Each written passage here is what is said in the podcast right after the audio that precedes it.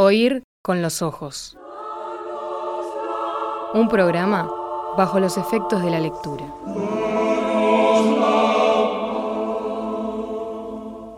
Bienvenido una vez más a Oír con los ojos, Rafael Mandresi, ¿cómo estás? ¿Qué tal? ¿Cómo te va? Muchas gracias por invitarme otra vez. Bueno, sí, sí, Se ve sí. que no es Carmentas. Había una promesa, había un plan, había una idea que yo tenía de un recorrido contigo, de un paseo contigo, cuando nos juntamos la última vez, que fue allá en las Karamazov. Eh, no cumplí mi palabra, te llevé para otra región, conversamos sobre otros temas y bueno, vos tuviste la, la amabilidad de, de reagendar entonces la charla original y acá estamos. Rafael, te agradezco mucho en serio. No, pero no hay nada que agradecer a la orden, al contrario. Bueno, y mm, la idea en cuestión era un paseo por la historia del libro. Por la historia física del libro, que rápidamente es la historia social y la historia creativa del libro. Claro, eh, uno, mm, a la manera de un, de un turista de, Bermudas y de chancletas, a veces pasea por esa historia y tiene algún vistazo, alguna cosa conocida aquí y allá, pero eh, a mí me gustaría pensarte como un guía en ese, en ese, en ese recorrido, a ver a dónde me llevas. Uno piensa, bueno, me va a llevar a, a la, a la Atenas de Platón y de Sócrates, después iremos a Roma a encontrarnos quién sabe con qué, eh, después vendrán eh, Gutenberg y, y Aldo Manusio y qué sé yo, pero bueno, ¿dónde empieza esa historia? Es una- ya, es, ya es una gran pregunta. Es una enorme pregunta. Eh, porque, mm, bueno, lo primero para, quizá para aclarar, es que eh, la historia del libro es una de las cosas en las que yo he trabajado muchísimo, Ajá. a la que llegué por, por la vía, o sea, mi trabajo es historia del conocimiento, historia de las ciencias, y, muy tempranamente eh, me encontré con la historia del libro, que tiene un desarrollo como, como campo historiográfico, por lo menos desde los años 50 del siglo XX, y, y que mm, de inmediato me pareció fundamental para entender, eh, no te digo todo, pero muchísimo, de la historia de las ciencias o de la historia del saber o de los saberes, eh, porque, eh, por razones casi obvias, es decir, Sí. porque la circulación social eh, de los saberes se da a través de un soporte, de un soporte escrito, es decir, de textos. Y, y allí entra este, toda una acumulación muy grande de la historia del libro que es eh, apasionante, es, es realmente apasionante y que es un campo en pleno florecimiento, digo, que, con una enorme cantidad de trabajos. Eh, de modo que por allí es a donde yo llego. Es decir, que mi, mi- recorrido en esa historia respecta fundamentalmente al periodo en el que yo trabajo, eh, o sea, desde, desde los comienzos de la imprenta hasta fines del siglo XVIII, comienzos del siglo XIX. Eh, y Bueno, un periodo clave. Un periodo, sí, un periodo clave sí. en, en- la historia del libro impreso, porque ahí vienen las primeras distinciones, ¿no? Pues hablabas de, de Grecia, hablabas de Roma. Este, eh, el libro no es necesariamente un libro impreso. Claro. Eh, o sea, no todo libro es impreso, y por supuesto que no todo impreso es un libro.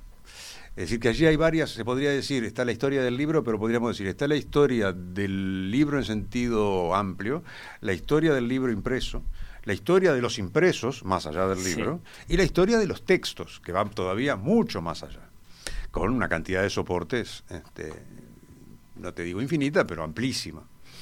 Eh, incluido, por supuesto, el ser humano como soporte de texto, ¿no? Es decir, vayamos a, a Grecia antigua. La memoria. Este, la memoria y la, digamos, la, la- la poesía épica, eh, el soporte que tiene es la voz del Aedo.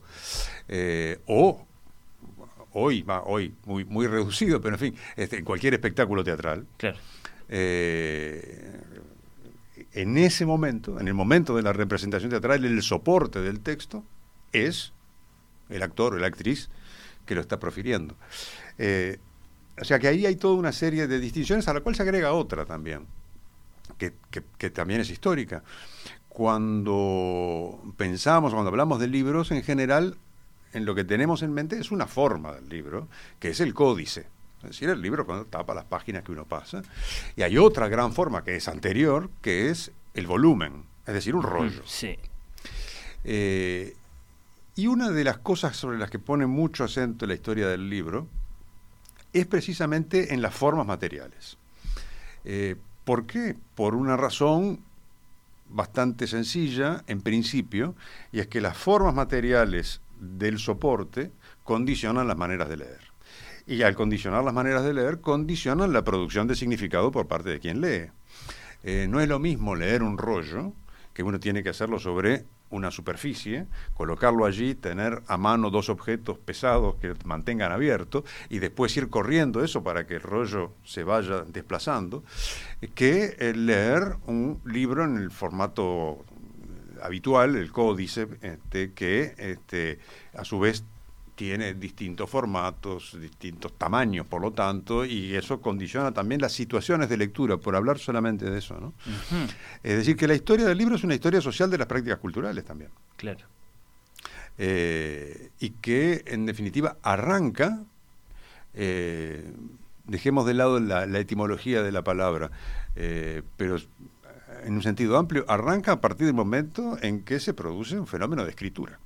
si consideramos que este, un libro puede ser, en definitiva, este, prácticamente cualquier soporte. Cualquier contenedor de un texto. Exacto. este, cualquier, este, digamos, eh, materialización de una práctica de escritura. En definitiva, el libro es coincidente eh, cronológicamente con la escritura. Eh, esta es una definición muy amplia. Sí. pero, pero si este, volvemos a una cosa más acotada, eh, bueno, este, el libro desde, mencionemos así, este, los, elefantes en el bazar, desde la, biblioteca de Alejandría con sus volúmenes, es decir, hay que imaginarse como si fuera un lugar donde se ponen botellas de vino, bueno, ahí van los rollos. Con una etiquetita colgando, este, siempre por las ilustraciones que tenemos. Eh, desde entonces y desde antes también este, podemos hablar de de libros, en este, allí sí en el sentido, en el sentido etimológico de la palabra. Sí, sí, claro. Después, en todo caso, nos podremos detener en grandes referencias. Por algo se habla de la gente del libro para referirse a los, a los, a los judíos que escribieron el, Antiguo Testamento. Y, por algo yo eh, siempre vuelo a, eso porque me, porque me divierte, sobre todo, ¿no? Tenemos en el, en el Fedro una especie de, ataque que le hacen eh, Sócrates y, sus alcahuetes eh, al libro porque por boca de Platón, ¿no? Desde luego. Eh, en principio el libro estaba atentando contra el ejercicio de la memoria, de la inteligencia, porque los libros no contestaban preguntas, qué sé yo. Sí, eh, el, libro es una innovación tecnológica. Bien. Y una innovación tecnológica genera, o puede generar, resistencias. ¿Por qué? porque se presume que acarrea pérdidas. Eh, pérdidas respecto a prácticas anteriores. Y también, por supuesto, pero los críticos no ponen el acento en eso, ganancias. Eh, el, asunto del libro como este, un, artefacto que conspira contra la memoria, eh, también se dice cuando aparece el libro impreso el libro, este, a su vez, hoy es objeto, mm, mucha gente, de eh, cierta nostalgia porque está siendo no reemplazado, y a eso quiero venir en un segundo, sino este, ha sido puesto en competencia con otros soportes que en principio implican pérdidas respecto del libro en papel. Como cuando, este, por ejemplo, eh, el ejemplo es muy, muy, muy trivial, pero este, todas las, este, las críticas que se en algún momento se, pudieron hacer respecto de la calculadora. O este, aquello que reemplazaba la vieja y querida tabla de logaritmos que yo llegué a usar este, en, educación secundaria. En fin, eh, ahora, eso parte de un equívoco, me parece fundamental y es considerar a la historia de las técnicas o de las innovaciones técnicas o tecnológicas como una historia lineal y una historia de las innovaciones. Eh, y por lo tanto es, este, digamos, la heladera reemplaza la barra de hielo y bueno. en realidad, la historia de las técnicas, si uno la hace desde el punto de vista de la historia de las innovaciones, tiene una idea distorsionada. Esa historia conviene hacerla desde el punto de vista de los usos, y ahí se va la linealidad. Eh, esto para este, contrarrestar, si es que hiciese falta, el lugar común sobre la muerte del libro. Disparatado. Eh, porque las cosas no mueren así nomás. Este, es decir, la aparición de del celular o de los este, eh, dispositivos materiales de lectura que te venden, los que te venden a su vez los libros digitales y todo lo demás, eh, no, no reemplaza al libro. Lo que hace es introducir un uso diferente, pero eso no significa la abolición de los usos. Hagamos la historia de los usos y vamos a ver, en primer lugar, que es una heterogeneidad mucho mayor de la que uno piensa, que la lectura es una práctica enormemente compleja, que eh, se realiza de maneras muy diferentes, en un mismo lugar y en el mismo momento, y por supuesto a lo largo del tiempo, y si uno considera lugares distintos. Y eh, más que descartar, lo que hace es combinar, acumular, es una, es una cosa muy, muy sedimentaria. Eh, y, por lo tanto, y vuelvo a Sócrates, hmm. según Platón. Sí, claro. Eh, esa crítica del, eh, digamos, de la, este, del libro que conspira contra ciertas prácticas, como por ejemplo las artes de la memoria. Sí. Es oralidad versus escritura, ¿no? Lo que está planteado ahí. Pero que justamente el problema está, y que me perdone Sócrates, en considerar que son contradictorias. Claro. Van juntas, se combinan de maneras diferentes. Eh, las artes de la memoria nunca se desarrollaron tanto como en relación con lo impreso históricamente hablando. Es decir, el momento de auge fenomenal de las artes de la memoria es el siglo XVI, en plena explosión de la industria del libro, en plena explosión del primer periodo de la imprenta, donde, entre otras cosas, una porción no, no despreciable de libros impresos eran sobre las artes de la memoria. Entonces, este, la, eh, para decirlo en una manera muy sintética y muy, muy brutal quizá, eh, la pensar por dicotomías no solo distorsiona, sino que reduce la realidad mucho más rica de las prácticas culturales, que también son prácticas sociales, y del consumo de objetos escritos eh, que interactúan con prácticas de declamación, con prácticas de memorización, con la difusión de, eh, entre otras cosas, insisto, métodos para cultivar las artes de la memoria, eh, con innumerables formas de oralidad. No, no compiten unas contra otras, se articulan unas con otras de maneras diferentes según los casos, según los momentos, según los lugares. La cultura letrada es una cosa, la cultura llamada grosera y e insatisfactoriamente popular, este, es otra, que por supuesto tienen canales de contacto, en fin, eh, es todo mucho más rico y por lo tanto mucho más interesante que pensarlo, insisto, en este, de, manera lineal y como si fueran cosas contradictorias. Hay que observar qué es lo que pasa. Hay que observar qué es lo que pasa, exactamente. Lo más finamente y lo más este, concretamente posible. Sí, por ejemplo, eh, Sócrates podría haber observado que, esos libros que en principio le caían antipáticos porque, bueno, la gente los, leía en lugar de ejercitar la, oralidad y la memoria, bueno, mm, estaban eh, asegurándole perdurabilidad a las obras, ¿no? Acá estamos nosotros pensando en Platón, acordándonos de Sócrates gracias a los libros. Vaya contradicción en ese, en ese sentido. Este, y yo no descartaría este, de que este, Sócrates este, tuviera descontento con, el tema de los libros porque en parte le arruinaban el negocio. Porque también está eso. bueno, pero Sócrates no cobraba en la plaza, Rafael. ¿qué no, pero el negocio no en el sentido necesariamente monetario. El negocio también es prestigio, el negocio es seguidores, el negocio es sociabilidad, el negocio es notabilidad en una comunidad, toda una serie de cosas. Pero pero este, muchas veces las críticas también, y son muy legítimas, tienen que ver con que un cambio desplaza cosas y en ese desplazamiento a mí me deja, no digo mal parado, pero en condiciones este, menos cómodas que las que podía tener antes. Sí, sí, sin duda, de eso. El, conservadurismo es eso también. De eso se trata la, la, vieja, la clásica confrontación, bueno, eh, Sócrates y Platón contra, contra los sofistas que evidentemente defendían otros valores, por ejemplo el de la educación privada, ¿no? Ellos cobraban para, para enseñar cosas.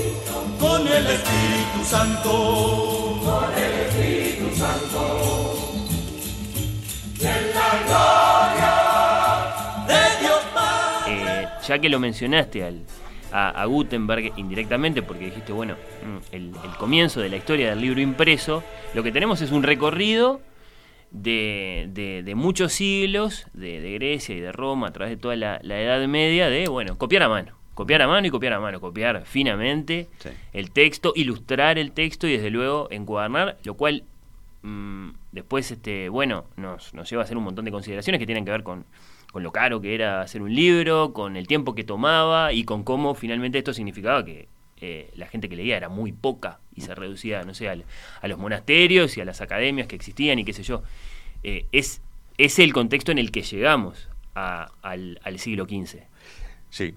Eh, y, de nuevo, sería un error garrafal pensar que la aparición de la imprenta este, reemplaza el manuscrito la cultura manuscrita permanece este, durante siglos eh, no inalterada, justamente porque aparece la imprenta y por lo tanto la cultura manuscrita cambia y los, libros manuscritos cambian.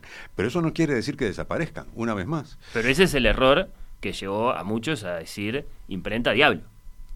Por ejemplo, eh, o sea, en primer lugar, este, como, como pasa muy a menudo, eh, la imprenta copia al libro manuscrito al principio. Es decir, cuando vos tenés este, eh, libros impresos de los llamados incunables, o sea, los incunables son todos los libros impresos desde el comienzo de la imprenta hasta el primero de enero de 1501, o sea, hasta fines del siglo XV. Eh, la forma que, en que se presentan, la, página impresa, es prácticamente idéntica a la página manuscrita. Eh, ¿Por qué? Porque no se puede romper radicalmente con los hábitos. ¿Por qué el teclado de la computadora es igual que el de la vieja Remington? Eh, no tiene, en principio no tendría por qué. Y sin embargo, la computadora tiene la forma, o recuerda en parte la forma de la vieja máquina de escribir.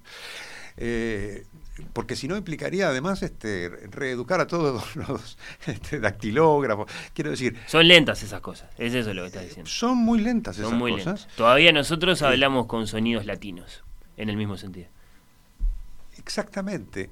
Y eh, cuando eh, aparece el libro impreso, eh, los libros manuscritos siguen haciéndose,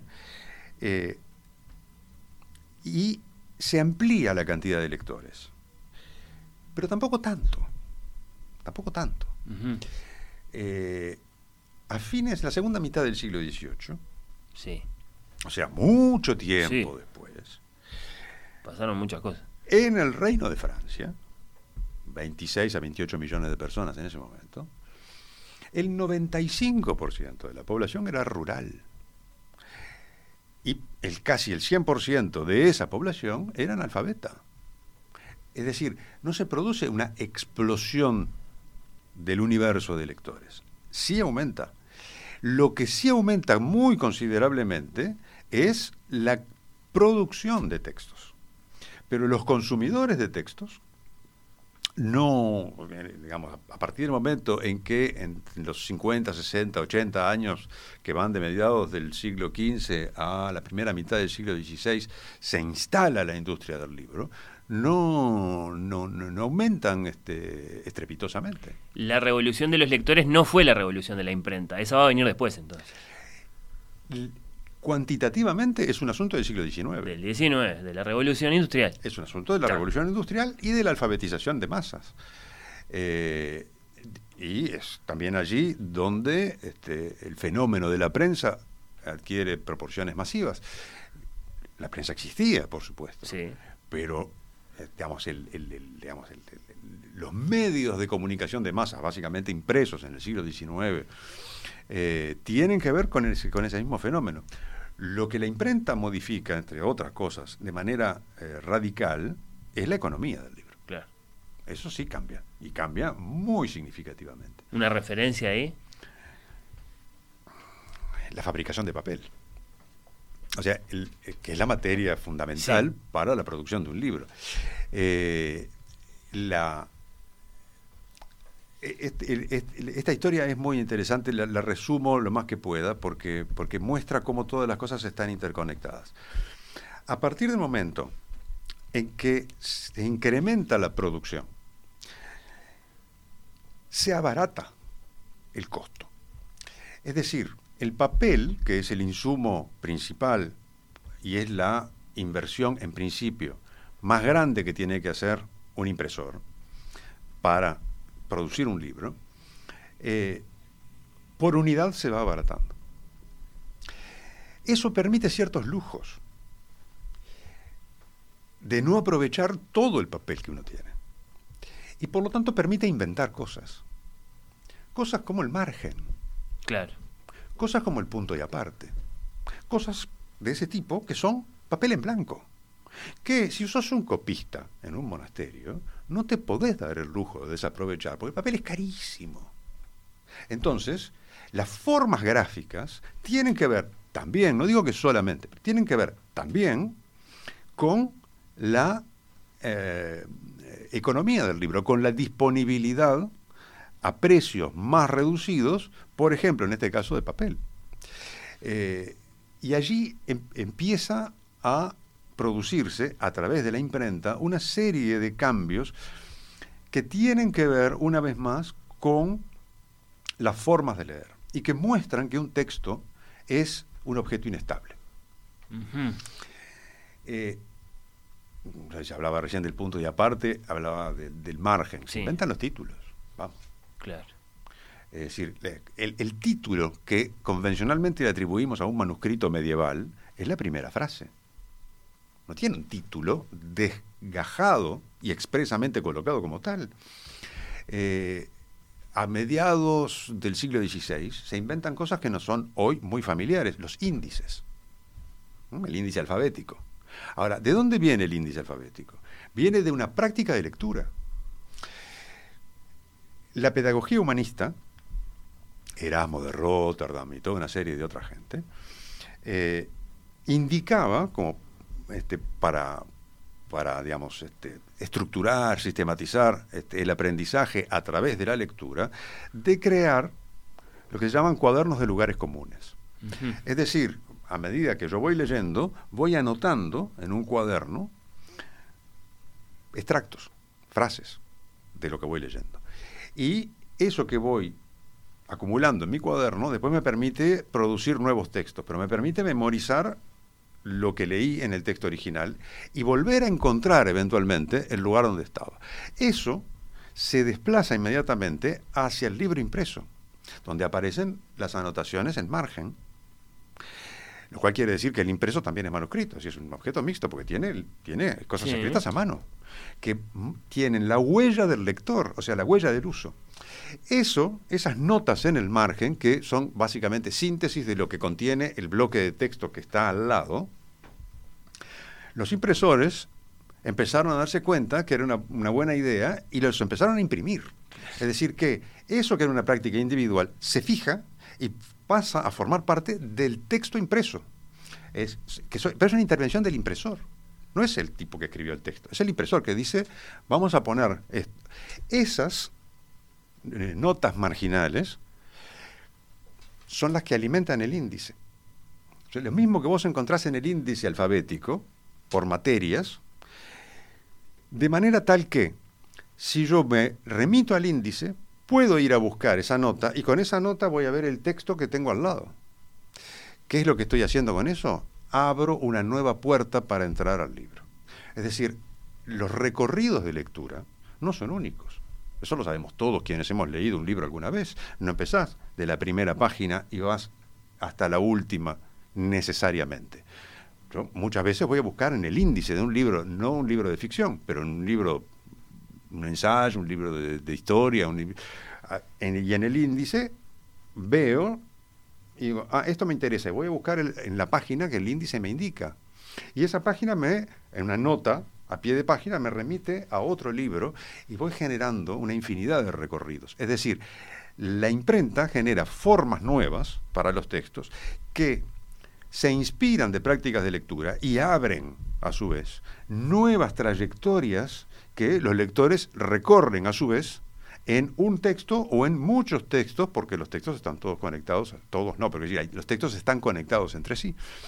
Es decir, de la economía del libro a la forma material, a la disposición en la página, a la invención tipográfica, a las prácticas de lectura y por lo tanto a la creación de significados, hay un circuito que es el, una de las cosas de las que se ocupa la historia del libro. Cuando vos analizas un libro, analizas un objeto, una máquina muy sofisticada muy sofisticada. No es un papelito en el que hay unas letras impresas, es muchísimo más que eso.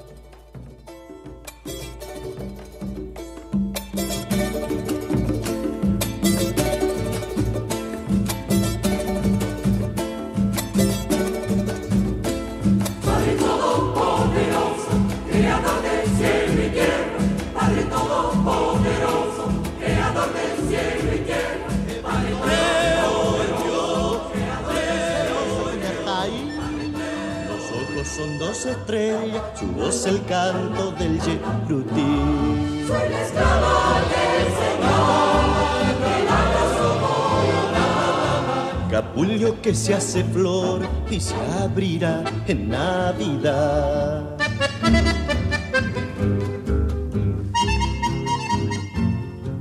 Capullo que se hace flor y se abrirá. Hay un, un camino, una brecha entre, bueno, el, tipo de impresor que el propio Gutenberg representaba, en el sentido de que lo que sabemos de él es que no, no era un, hombre particularmente sensible, un hombre de letras, caramba, a eh, otro tipo de impresores o, bueno, de intelectuales que se interesaron en el invento de Gutenberg y que sí le empezaron a aplicar a, eso de los tipos móviles, eh, bueno, una inteligencia diferente que imagino remitirá a todo eso que vos, que vos estás contando, pero claro, un proceso muy lento, ¿no? Tampoco tanto, ¿eh? ¿Tampoco tanto? Vos, ya tenés este en la primera mitad del ¿Cuándo tenemos un mercado? Para decir una, cosa que, puede ser una referencia interesante. Un, mercado del libro a escala europea muy rápido. A fines del siglo XV ya está instalado. Eh, la famosa feria de Frankfurt ya existe en ese momento, que es el principal nodo de comercialización del libro a, escala europea. Y ahí es donde van este, los vendedores y los compradores. Eh, y entre ellos están las grandes este, empresas editoriales letradas, humanistas, los este, Aldo Manuzio decía hace un rato, los Junta, los polos en ese momento son Venecia, Estrasburgo, Basilea, este, París. Entonces, eh, los, los Froben de Basilea, este, un poco más adelante, Plantino, que es la, castellanización de Plantin, en Amberes, que es otro gran centro este, editorial. ¿Qué tenemos que imaginarnos ahí? ¿O qué te imaginas vos? Unas, una callecita con unas mesas ahí y, unas Biblias y unos tratados de filosofía y unos, unos atlas y qué sé yo. Eh, uh, apasionante no, pregunta. No, no, no. Digo, hay que, en, en esos casos tenés que imaginarte varias cosas simultáneamente. ¿Qué son esos talleres de impresión? Son centros de sociabilidad letrada, donde hay obreros, naturalmente, muchos, porque hay muchos oficios. Este, el, patrón de la, imprenta, eh, sea cual fuere, eh, es el que se ocupa básicamente de la organización general y de los asuntos económicos, pero en la fabricación del libro, este, uno de los personajes principales es lo que se llama el cajista de caja. ¿Qué es lo que hace el cajista? Está frente a una caja, a dos cajas en realidad, la caja alta y la caja baja, que son como cajones este, con cajoncitos adentro, y ahí tenés los, los, tipos, este, los tipos fundidos. Y es el tipo que arma el texto. Lo arma. Letra por letra. Letra por letra con un, un aparatito que se llama componedor, que es unos 30 centímetros, que es una especie de, como si fuera una regla, a donde los va, va poniendo los tipos y, y tiene un- una especie de, de riel. Y entonces eso, después que armó allí, es- eso lo coloca a su vez en, el, eh, en la rama, que es la caja grande, que es la que va a ir a entintado y después la hoja encima. Eh, y la caja alta y la caja baja, eso, en- creo que no en la versión este, en español de- de- de- del programa, uno de los programas de procesamiento de texto del Word Sí. de, Microsoft, pero por lo pronto en la versión francesa, las mayúsculas y las minúsculas se llaman alto de caja y bajo de caja. Porque en la caja alta estaban las mayúsculas y en la caja baja estaban las minúsculas. ¿ah? Y- Tiene esa huella ahí. este, y eso que se, se crea, este, el- el- lo que se va a imprimir, que no es una página, son varias páginas, porque va la hoja entera, va el pliego. Y eso después, como su nombre Sí. indica, se pliega una vez, dos, tres, y ahí, te- ahí obtienes el formato, en función de la cantidad de pliegues. Y se hace una tirada de prueba, eso va a quién? A otro personaje importante que es el corrector que lee y le dice al cajista, mira hermano, acá este, le erraste con el tipo. Y entonces allí se corrige para la tirada definitiva. Pero está el, que, el tipo que tiene una almohadilla con la que pasa la tinta y es el entintado, el que baja la prensa, en fin, es toda una... Este, es un taller, Sí. en definitiva. ¿A dónde van quiénes? Además, eh, van los propios autores a corregir las galeradas al pie de la imprenta. Y se forman redes de sociabilidad. El taller de Plantino en Amberes, allá por 1560-70, tiene, es el más grande de Europa en ese momento, y tiene eh, algo así como 25 prensas simultáneamente en, en funcionamiento. Y hay, esto lo sé porque yo este, eh, trabajé monográficamente sobre el taller de Plantino, está rodeado de un grupo de letrados, que son, muchos de ellos son médicos, por eso, eh, por eso, por eso llegué ahí. Este, pero médicos que a veces son asalariados de Plantino como correctores, porque un médico es un letrado. Este, otras veces son los textos de ellos los que se publican. A veces son traductores, otro personaje importante, muy importante. Eh, y se generan redes de sociabilidad letrada con, eh, por supuesto, los realizadores de las ilustraciones cuando el libro es ilustrado. Estamos hablando de dibujantes, grabadores, en fin, son decenas de personas que gravitan en torno a esto, a estos talleres de impresión que en muchísimos casos son además libreros.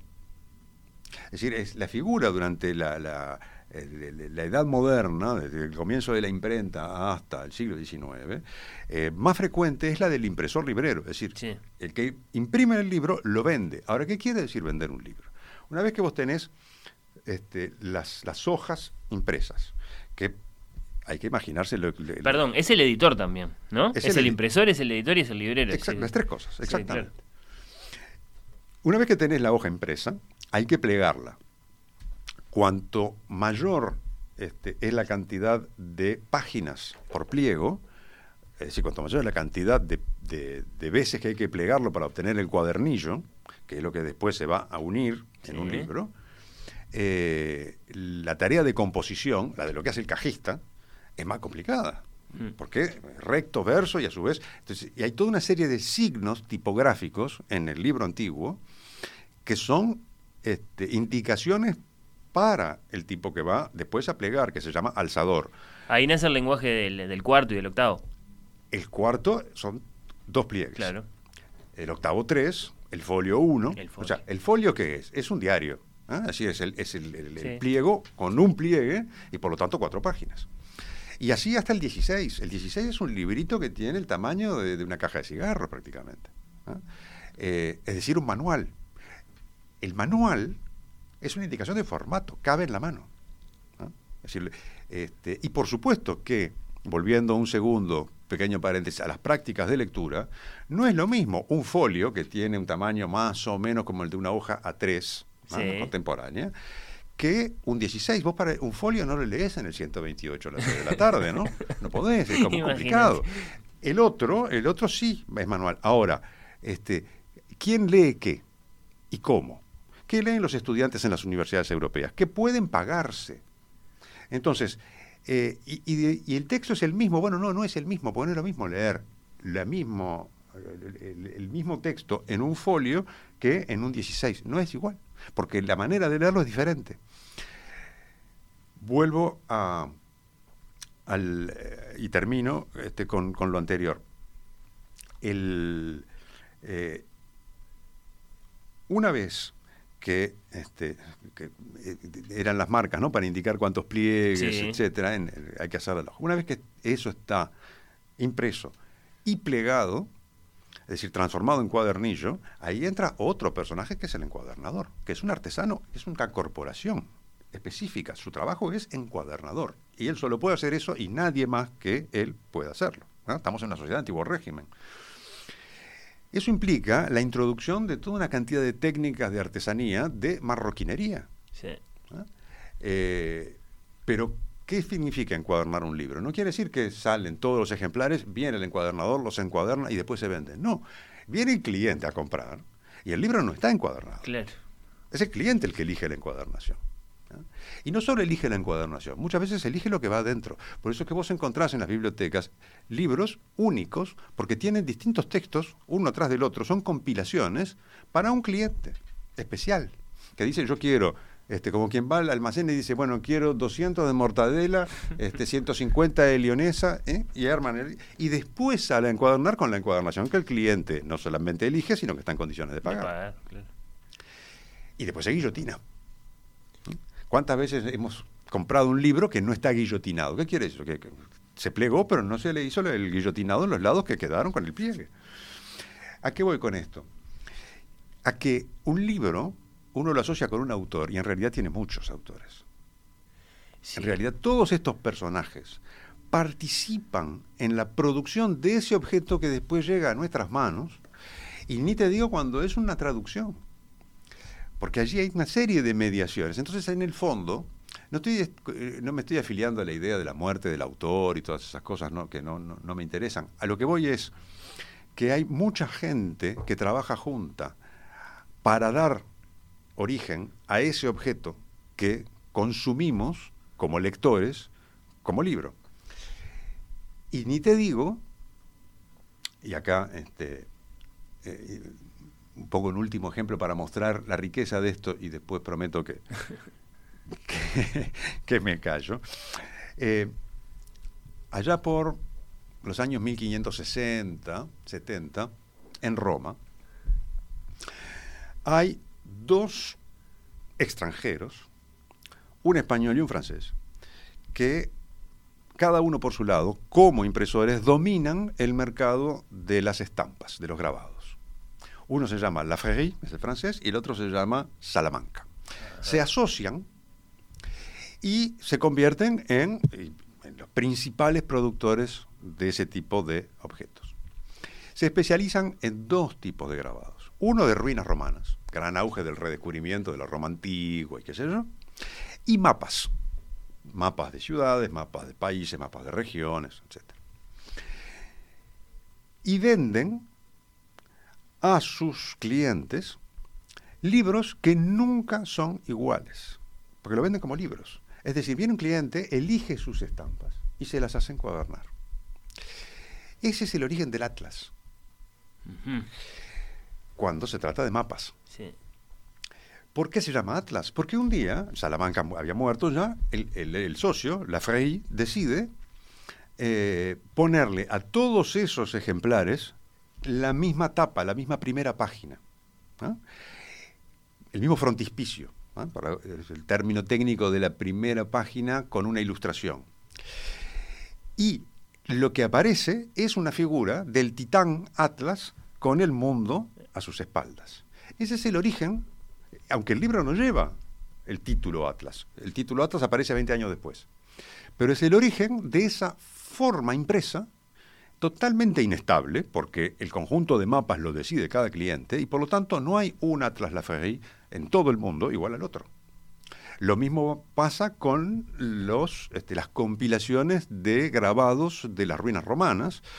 Eh, la más completa, y está digitalizada por si a alguien interesa ir a verla, está en línea en una universidad en Estados Unidos, qué casualidad, este, que son los que lo compraron, este, que lleva el título genérico, así como aquel, el, entre comillas, Atlas era Tabole Moderne di Geografía.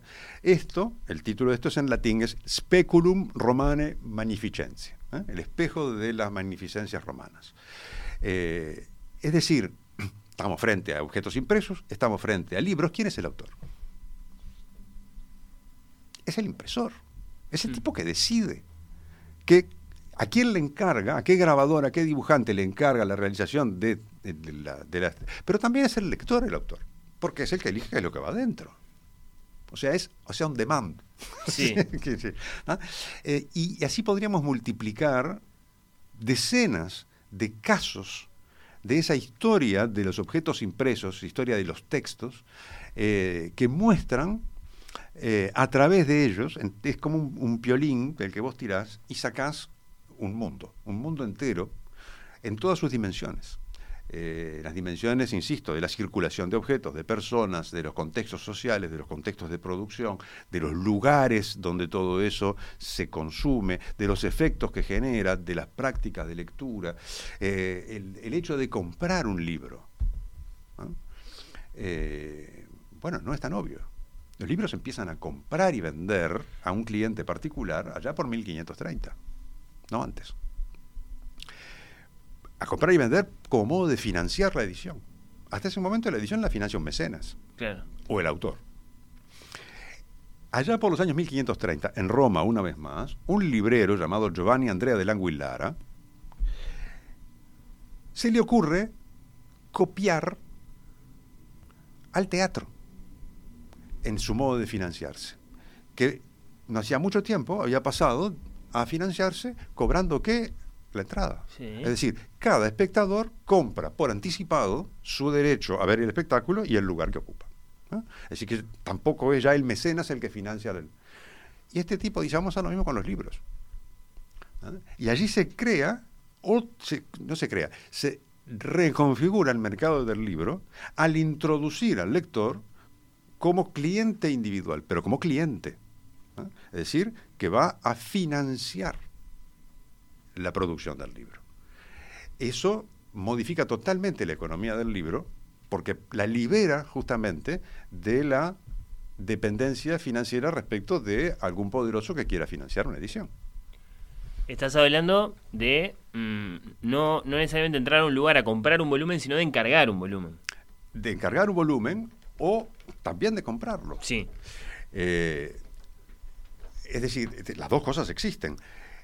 En, última instancia, el cliente del libro, eh, eh, que además este, ya en ese momento aparecen los bibliófilos, es decir, los coleccionistas de libros, eh, adquiere un, iba a decir un poder, no está bien, una incidencia mucho mayor en las, las maneras no solamente de distribuir y de, difundir, sino las maneras de producir el libro. Eh, tanto desde el punto de vista económico como por lo que mencionaba antes, a saber, esas, esas creaciones de libros, que no quiere decir que sea todo el tiempo así, pero existe mucho esa eh, eh, disparidad entre ediciones, lo cual reafirma la idea de que un texto no es una cosa estable. Distintas ediciones se presentan de maneras muy diferentes combinadas con otros textos, con lo cual modificás las lecturas. Eh, eh, es decir, yo acá traje este, el, libro que mencioné la otra vez el, cuando estuve en la Caramazón, un libro que se llama Bibliografía y Sociología de los Textos, que es un clásico, es del año 85, el año 86 el libro en realidad, eh, de Donald Mackenzie, que es una referencia para la historia del libro. Y, por supuesto que dice eh, las cosas mucho mejor que yo. Y acá hay tres líneas que dicen, este, sintetizan cosas de este tipo. Leo a Mackenzie. Porque una historia del libro que excluyera el estudio de las motivaciones sociales, económicas y políticas de la edición, las razones por las que los textos fueron escritos y leídos como lo fueron, el por qué fueron escritos de nuevo y rediseñados, o se dejó que muriesen, degeneraría en insignificante listado de libros y nunca llegaría a ser una historia que verdaderamente mereciera la pena.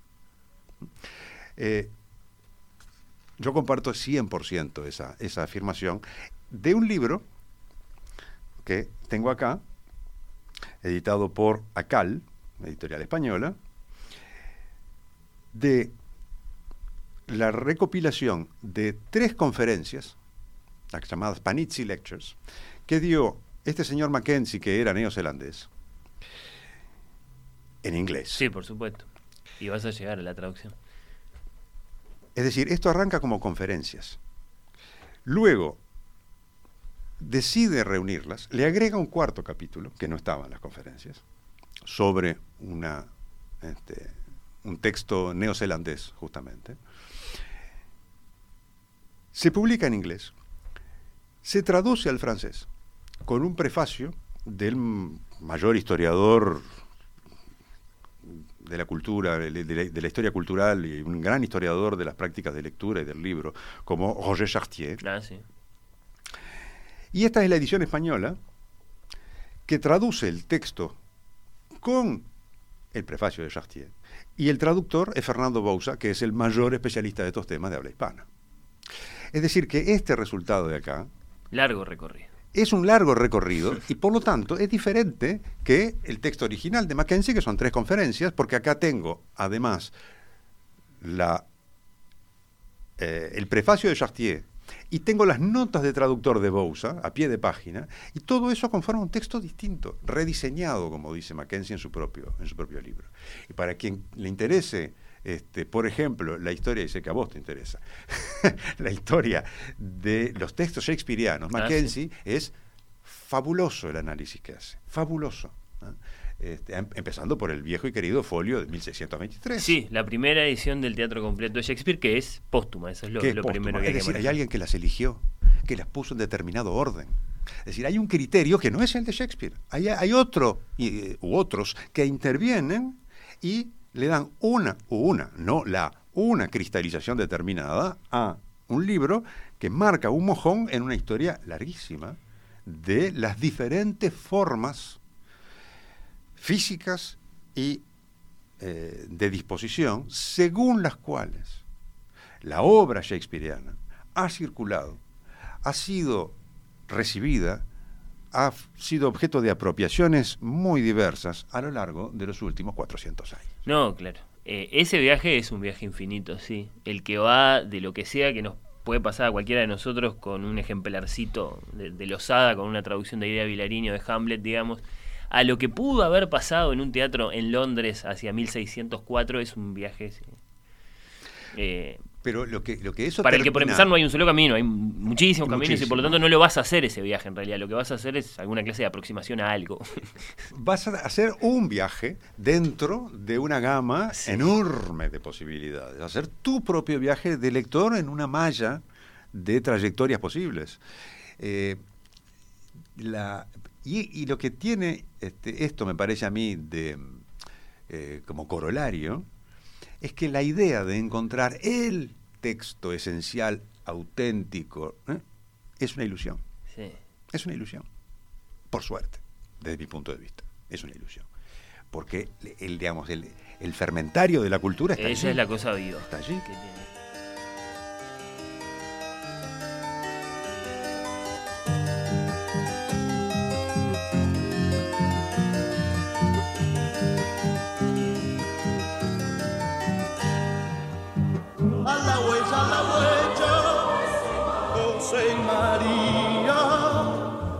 Con un Dios escondido nadie sabía. Yo acá este, seleccioné sí, ya te en la, biblioteca del estudio, este, por ejemplo, estos que son los libretos de las óperas de Wagner. Sí. ¿Ah? Forman parte de la biblioteca. Libretos of the Wagner Operas. Entonces, tenemos un libro en inglés que tiene, este, dice los auténticos libretos, dice el título, de las óperas de Wagner. Ahora, ¿qué quiere decir los auténticos libretos? Porque yo acá además tengo también no solamente hay texto, sino que también este, en un libro puede haber muchas otras cosas, como en este caso Música. música. Sí. Pero a su vez está a dos columnas. ¿Por qué? Porque están los libretos en alemán Bilingüe, sí. y en inglés.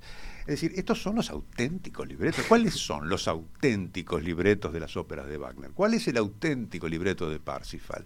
O de, eh, qué sé yo, este, de- El oro del ring o de las Valquirias. Difícil de saber, Eh, ahí puede aparecer el concepto de facsimilar o alguna cosa así. Pero aún así es el mismo formato. Sí, enseguida empezamos a caminar y, y bueno, Y- sabemos que, que las cosas van a empezar a cambiar. Este, y eso no, no, so- no solo no le quita in- interés ni que hablar, pero muy- y tampoco valor, al contrario, se lo agrega. No, es linda la conciencia, Se lo claro, agrega. de, de, de cómo son estas cosas y de, y de cuántas cosas hay en, hay en juego. Ni que hablar si abrieras la anatomía de la melancolía, que es el otro Bueno, volumen que el otro elegiste. que ahí, claro, eh, la multiplicidad Ah. de idiomas, eh, en fin, el, el recorrido cultural que ha tenido ese, ese texto a lo largo del tiempo, que es un texto que interesó en su momento a la, a la psicología o a la, ¿Sí? a Los- la, los a la usos. medicina en ese momento. Los usos de los textos, sí, claro, Robert Barton, o sea, yo estudié esto Sí. como, como historiador de la medicina. Este, ahora, este, ¿por qué se llama la anatomía de la melancolía? Bueno, allí podría estar hablando de una hora. Este, ¿qué, qué- cuál es el estatuto de la melancolía en 1621, que es cuando se, se publica la primera edición? Y bueno, a golpe de concepto porque se entendía que se podía llegar físicamente a la melancolía. Pero es que naturalmente, porque la melancolía era una entidad Una física. Este, pero antes que el amigo este, eh, Robert Barton, este, hay otro, 40, casi 40 años antes, en 1586. Se oyen los golpes porque el volumen es muy pesado y Rafael lo está volcando sobre la mesa en este momento. Este, pero, no, es- no, hice ruido con... con- No, no, pero me gusta porque eso es, es- es- marca la presencia del libro, en La la, presencia del conversación. libro y los li- Lo sí, podríamos porque- dejar caer incluso. Sí. Este, en 1586, otro señor inglés, un tal Timothy Bright, este, escribe un libro eh, cuyo título es Tratado de la Melancolía. Y este, quien lea ese libro le va a resultar muy familiar si conoce la obra de Shakespeare.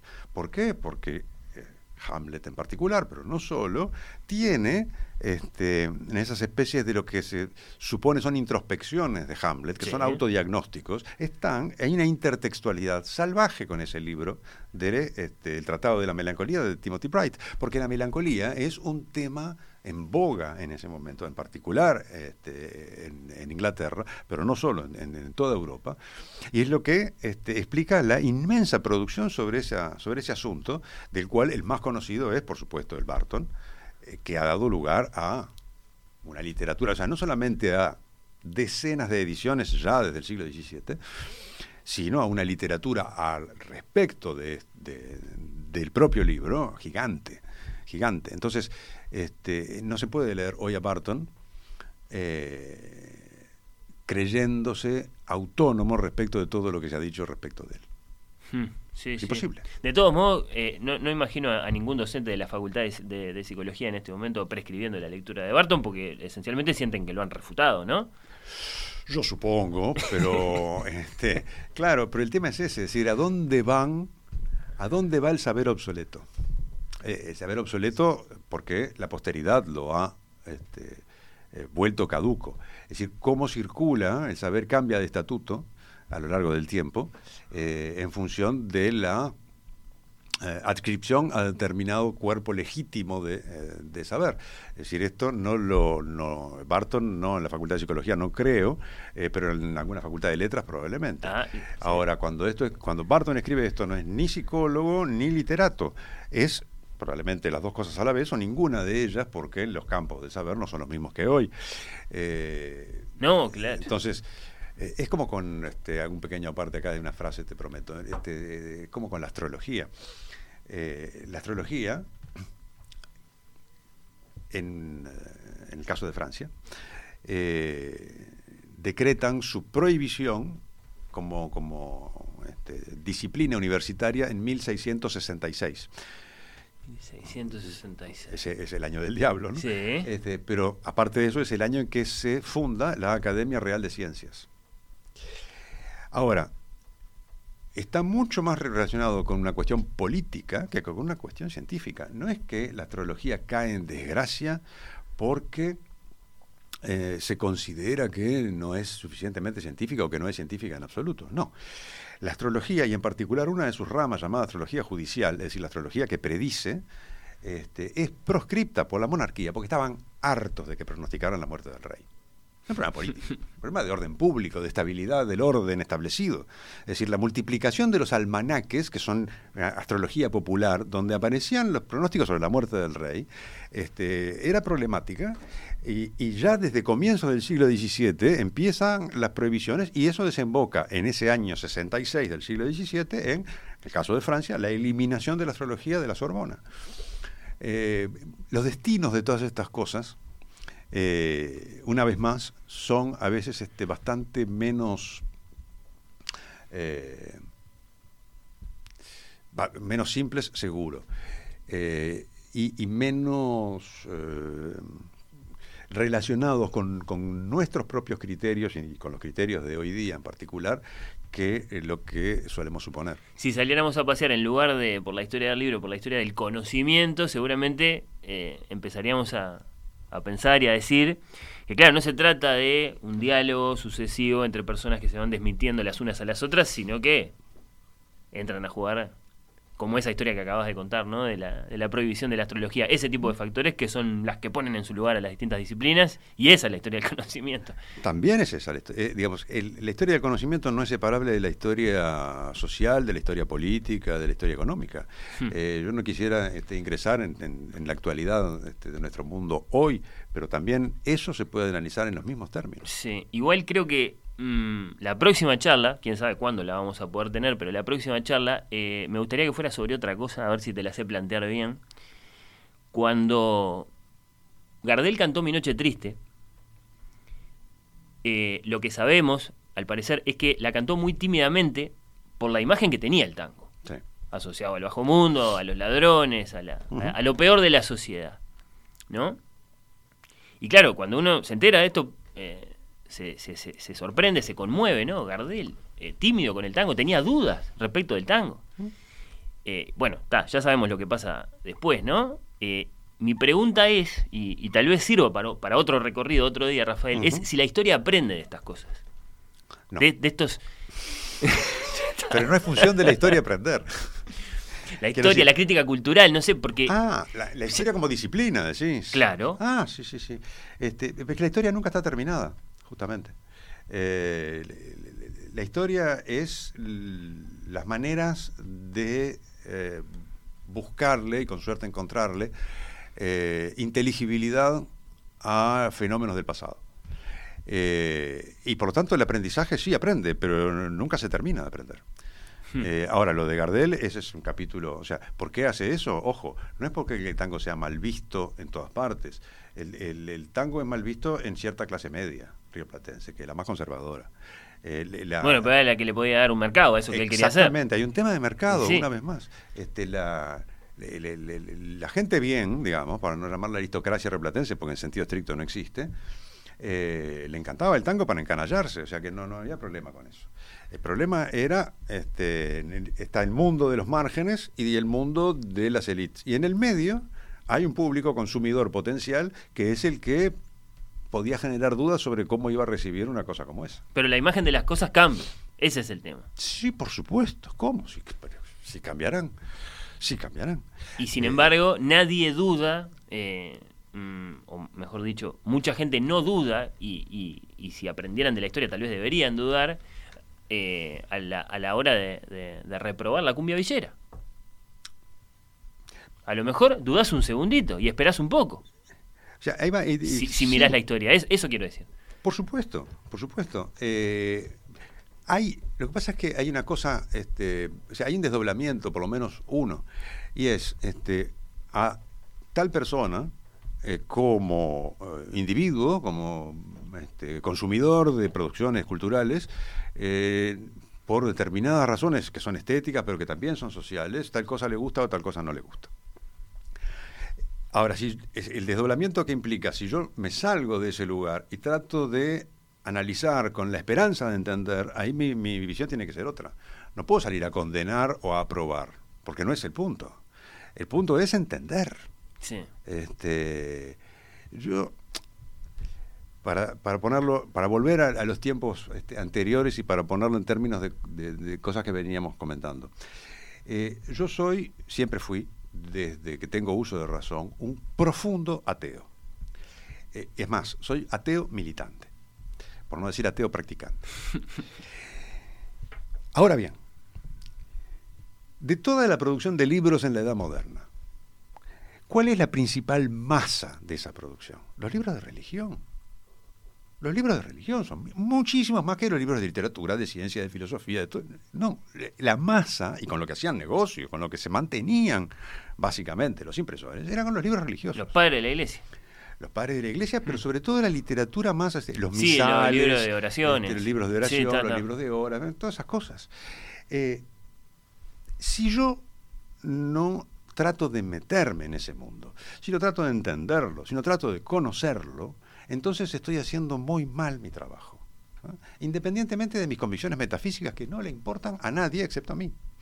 Eh, yo tengo que familiarizarme con el cristianismo, aunque no solo, también con el judaísmo, por supuesto, y también con el islam, porque son este, realidades en esa Europa moderna de las que es imposible prescindir si te interesan las dinámicas sociales y culturales.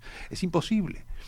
Y si te interesa la historia del libro, tan- es, es, este, es- es algo tan rotundo como eso. Las dos terceras partes de la producción impresa europea durante tres siglos sí, sí. es religiosa. Porque por muy, muy ateo que seas, eh, sos un poco cristiano igual, eh, Rafael.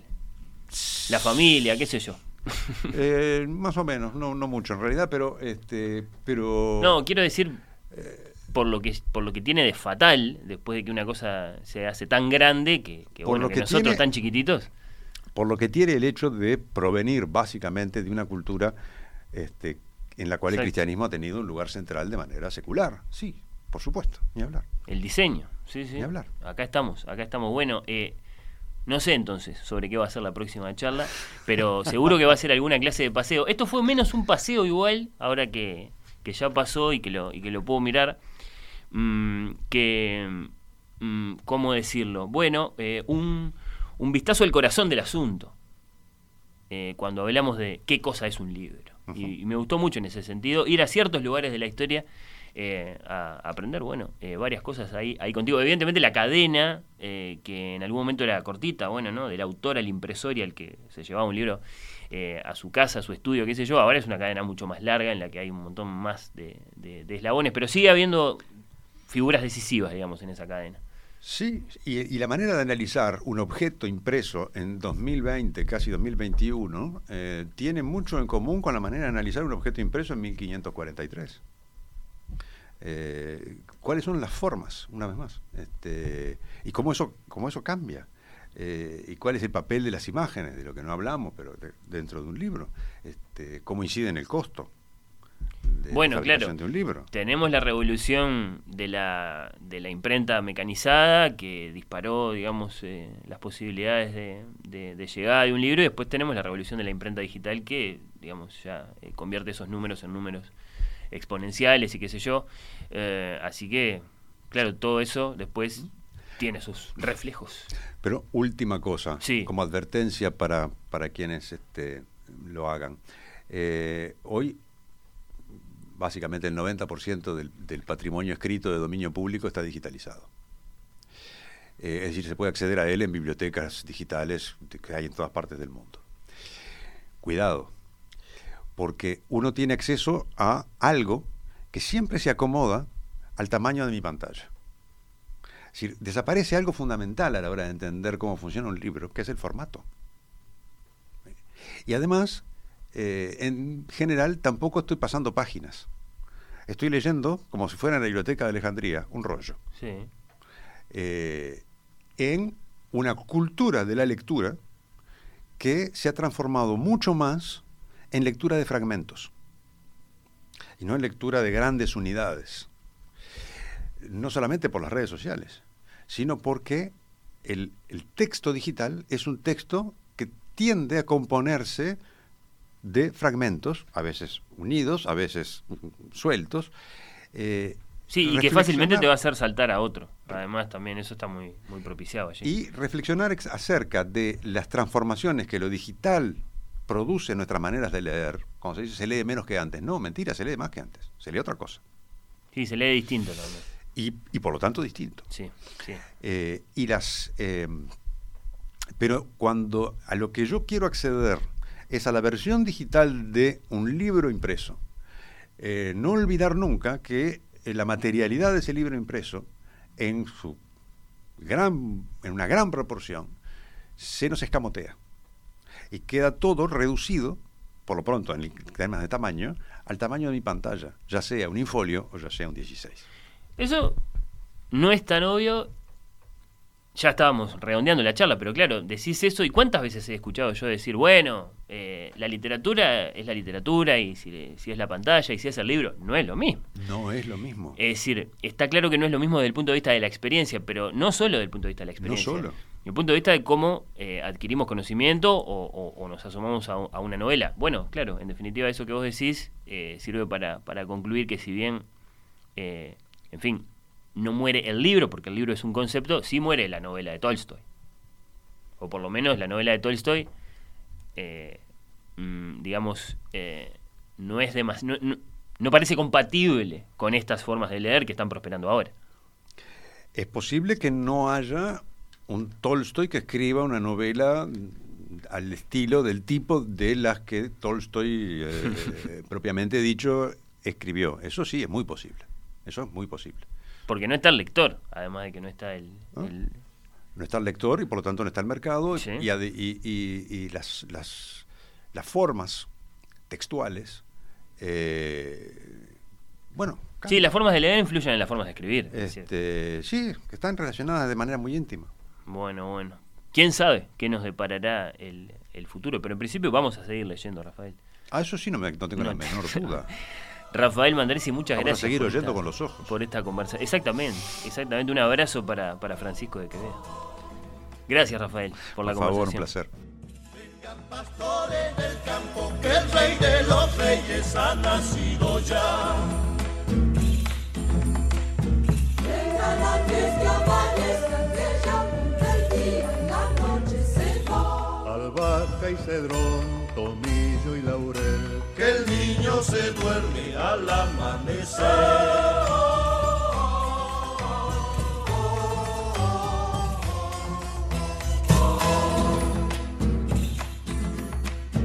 Lleguen de Pinchas y Chuqui, Yaminga y San Pedro de Arauco y Pomar.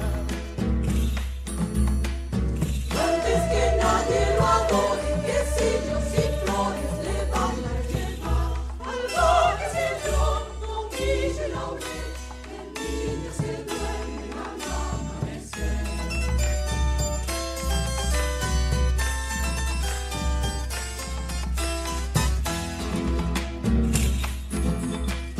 Pídanle a Julio Romero caballos de paso y su mula de andar.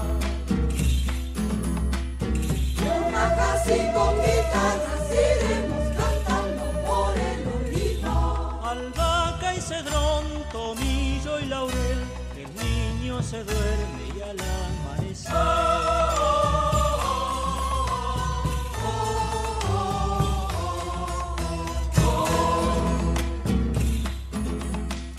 Hay Navidad y hay mogasta, añapa y aloja no habrán de faltar. Mientras la luna Johanna se Albahaca y cedrón, tomillo y laurel. Que el niño se duerme al amanecer. Albahaca y cedrón, tomillo y laurel. Que el niño se duerme al amanecer.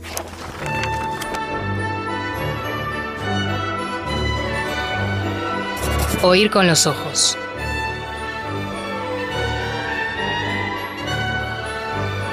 Bajo los efectos de la lectura.